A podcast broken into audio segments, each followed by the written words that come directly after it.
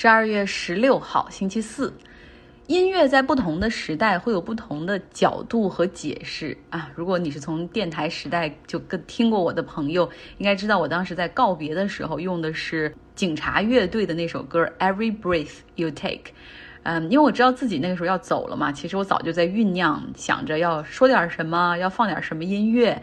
有一天回家在路上听到了这首歌，就觉得再合适不过了哈。Every breath you take。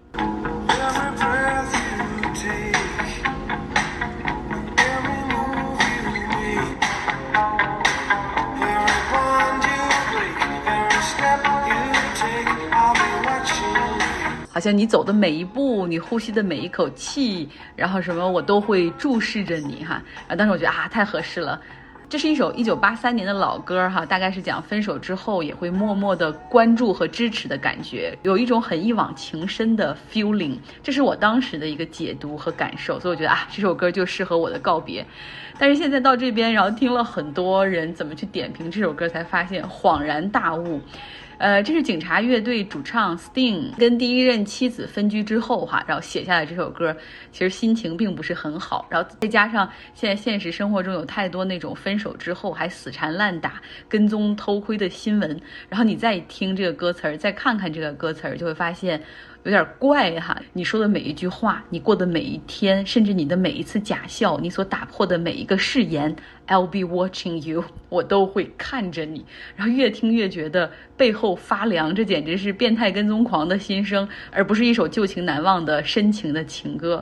讲完这个，大家可以回去再重新听听这首歌哈，估计就有不同的感受。尤其是后面它结尾不停的重复 I'll be watching you，呃，唱了可能二三十遍 I'll be watching you，就我一。直看着你，看着你，看着你，一个觉呃，stop it。OK，来说新闻，在过去两天里面，美国股市跌得很惨哈，惨得我都不想看了，尤其是纳斯达克。那市场的情绪实际上是对美联储今年最后一次的议息会议感到一丝紧张。由于通胀率高过预期，那是否意味着联储会抛出一个定时炸弹，比如提前开始加息呢？所以今天开盘之后依旧是下跌的情绪，直到下午纽约时间两点钟的时候，要公布了两页的议息决议。虽然说美联储将加速减少对债券的购买，也就是这个 taper 提速。然后每个月都要降低对债券的这种购买，并且在明年三月份会彻底暂停这个项目哈。明确的是要减少流动性，而且加速减少流动性。但是因为没有加息，所以市场立刻反弹。在收盘的时候，纳斯达克涨了百分之二。像很多个股都涨飞了哈，像英伟达涨了百分之八点五等等，让人看得不禁流口水。鲍威尔所领导的这一届的美联储，它其实一向是以比较明确给出足够的预期，让市场去反应著称。今天呢，他们也是再次明确了二零二二年的一个加息时间表，在明年会有三次加息，第一次加息会发生在上半年，然后后面两次是下半年。市场预测说明年底哈基准。利率可能会加到百分之零点七五到百分之零点九之间，基本上是符合大家的一个预期的，而且给出比较足够的时间哈，让整个市场各个各种机构自己去做调整。那鲍威尔也是说，得益于疫苗和社会重启，整个美国经济的恢复非常的强劲。虽然说现在的变异病毒 Omicron 有些干扰，但是呢，明年呃美国的经济依旧会比较好，会继续增加就业。甚至美联储呢还调高了对美国经济明年增长的预期，从百分之三点八上调到百分之四。不过我们也知道，美联储现在有一个很大的压力，就是通胀率哈，通胀率到达了美国四十年来的新高。在这个决议里面，大家也看到了，这个议息委员会用了一个这样的措辞，就是说 need to get on with it fast。我们要尽快的赶紧哈去处理这个问题，fast 快速是一个很鹰派的措辞，因为通常美联储的那个措辞就是那种啊，let's wait and see，让我们等等看。虽然说也公布了很鹰派的措辞，但是因为给出了更加明确的时间表，就消除了市场的恐惧哈。所以从这这一届美联储是很成功，像今天的股市不仅没有跌，还大幅的上涨。我以前有说过一个概念，就是说，好像美国股市是绑架了美联储的货币政策，就是你敢不给我们放点水的话，我们就要跌跌跌。但后来想一下，其实不能叫做绑架，因为你不能不顾资本市场。美国所有的养老金都投入到这个资本市场里。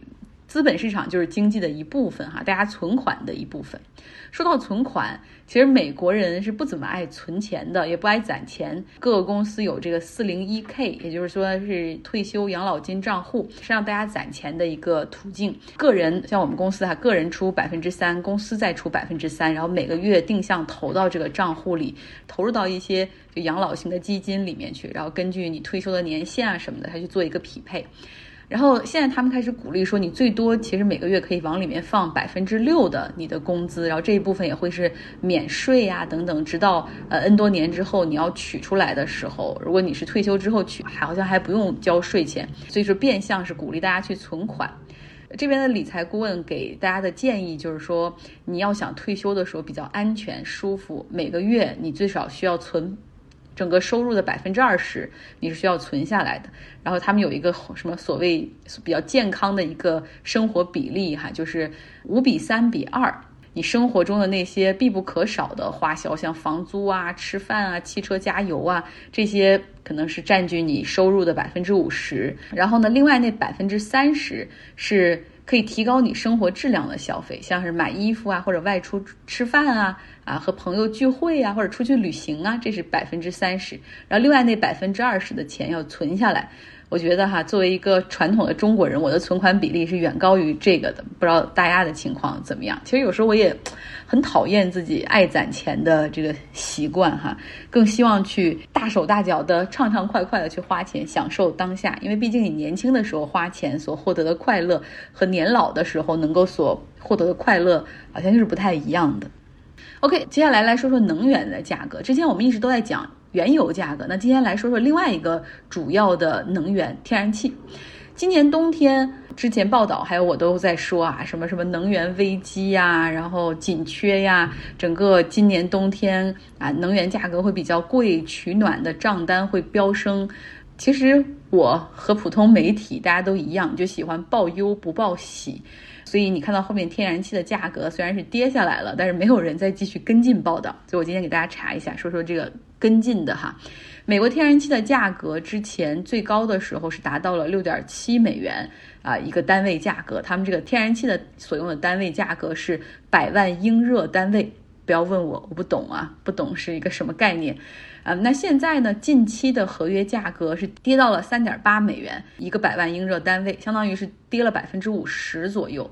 所以美国的这个天然气的价格基本回归了它之前一个比较低的价格水平。因为美国是一个天然气大国嘛，不论是管道运输还是液化都非常的方便，所以这个价格常年被压得很低。欧洲那边就不一样了，像西欧，它也会有一些地方产天然气，像北海那边、挪威还有苏格兰，但是它的成本就会更高哈。俄罗斯也可以给他们运天然气，但是远到，但是远距离管道运输，然后你再加上俄罗斯和这这些欧洲国家的关系哈，所以他们的天然气的价格真的是要贵太多太多。我去查了一下，大家能够猜到。一个百万英热单位天然气的价格在欧洲是多少钱吗？猜一猜，四十一美元，相当于是美国价格的十倍，真的是太贵了。呃，这是天然气在欧洲那边今年的第二个高点。前一段时间就我们那一波说啊，这个能源价格上涨的时候，那个时候它是涨到了三十三美元左右，但是后来好像随着这个情绪的缓解，啊，然后降到了。十六美元，逐渐的回归了欧洲价格的那个合理区间，但是现在又因为俄罗斯在乌克兰边境陈兵哈，然后有可能会导致这个局势升级，再加上德国的新政府上台之后，可能无限期的搁置北溪天然气二号，所以一下子价格又飙上去了，飙到四十美元以上，哎，突破了前期的高点，所以这个。能源价格哈真的是很刺激，我同时同时真的觉得这个欧洲那边的人像冬天取暖哈，今年可能真的是要花不少钱。其实我很喜欢给大家每天讲几个新闻，因为让我也有机会去做一些研究、查查资料。如果没有这个节目的时候，周末比如周末的时候，大多数我对于新闻就是看个标题哈，不会去了解这么多深入的东西。但是了解一下，发现哇，世界真奇妙。所以感谢感谢大家。今天的节目就是这样，希望你有一个愉快的周四。